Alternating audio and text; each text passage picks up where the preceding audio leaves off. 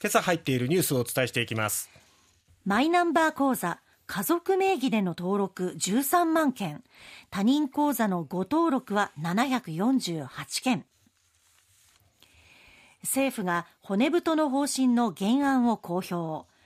退職金課税の見直しなど労働市場改革を推進。ウクライナ南部のダム決壊。1万7000人が避難。ロシア、ウクライナ双方が相手の攻撃と主張。新型コロナ5類移行から1ヶ月。脱マスクが進む一方オフィス出社率は横ばい。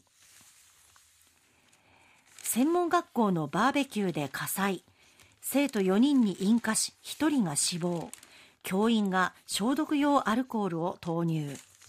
マイナンバー口座をめぐる問題ですが河野太郎デジタル担当大臣は昨日記者会見しましてマイナンバーと公的給付金の受け取り口座を紐付ける際本人ではなく家族や同居人らの名義の口座を登録したとみられるケースがおよそ13万件あったという点検結果を発表しました、実際調べてみるとやっぱりこれだけ出てきたということですね、えー、家族らの口座登録は親が子どもの手続きをする際に親の口座を登録したケースが多いと見られる、はい、まあでもそれはそうだろうなと思うんですよ。特に小さい子供を持つ親からするとその口座をまだ作ってないっていう場合もありますし、うん、何かしら自分の口座に入れてもらった方がね、スムーズだなと思うんですよねいろんなことに。一人一人子供の口座から全部下ろしてそれをね生活そのねね学費に充てるとかそういうのに使っていくっていうのはねまたそのお子さんのね口座を一つ一つ全部作らなきゃいけないのかまだ小さいお子さんの口座持ってそこもちょっとね。ねなのでねちょっとその辺でまあこういうふうな違いが出てきてしまったという、ご登録が出てきてしまったということですけども、まあ、本人以外の口座が登録されている場合関係性を確認しないと給付できず手続きが遅れる恐れがありますよと、うん、なので河野担当大臣は、えー、9月末までに本人名義に変更するよう呼びかけたということです。で、まあ、そのそもそものご登録は自治体の共用端末で前の人がログインしたまま後の人の作業が行われたのが主な原因とされるというふうに書いてますけども、はいもっともっと言うと国が急がせたってことが多分本当の原因なんじゃないかなと思いますけどね。さて、えー、骨太の方針が昨日原案公表となりました。各紙一面で報じていますが、えー、政府は昨日経済財政諮問会議を開きまして今後の経済財政運営の指針となるその骨太の方針の原案を公表しました。政権の看板政策である新しい資本主義では同じ会社に長年勤めるほど優遇される退職金課税制度を見直す勤続年数による格差を是正して労働移動を促すことを盛り込んだということなんですね。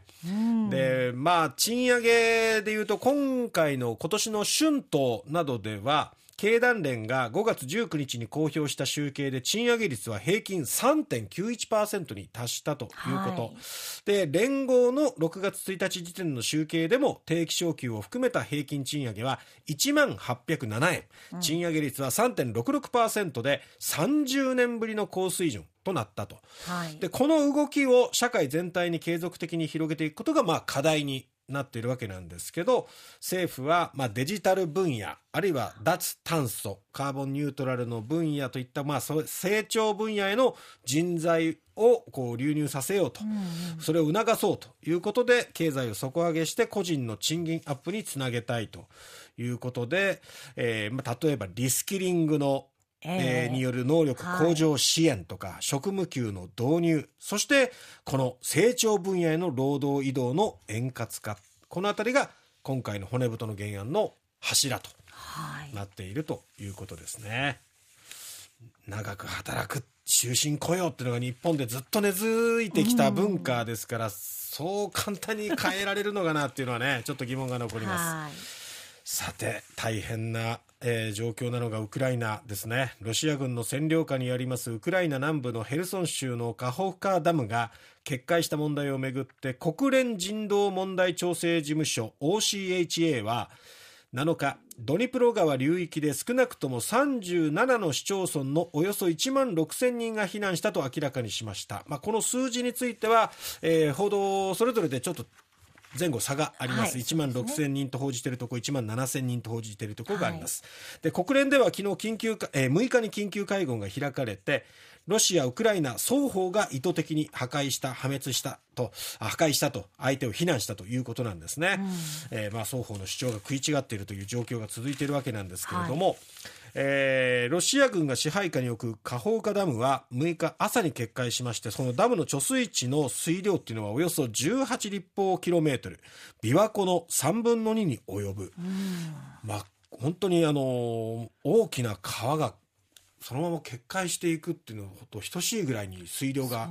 どんどんどんどん下流域に押し寄せていっているということで、えー、その下流域の方では2万2000人から4万人が住んでいるとされていて被害はさらに広がる恐れがあるということなんですね、まあ、どっちがやったかというよりまずはその人命救助とか、被害がこれ以上広がらないようにというところもありますけどね。まあ、この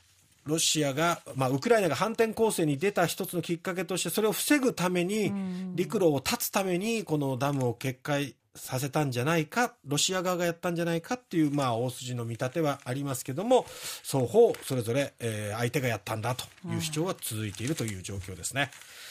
さて、えー、新型コロナ5類移行となって1ヶ月ということになりました今日でね。えー、読売新聞ではマスクの着用率を AI で分析したところ、はい、福岡市の JR 博多駅前では7日朝75%マスク着用率75%、うん、先月8日から9ポイント低下ということで、まあ、少しずつマスクをつけなくなった人も出てきている。ただ75%はやっぱり着用率としては高い方なのかなと思います、はい、ただちょっと新型コロナ感染者もどんどんちょっと増えてきているので、えー、感染対策十分気をつけてください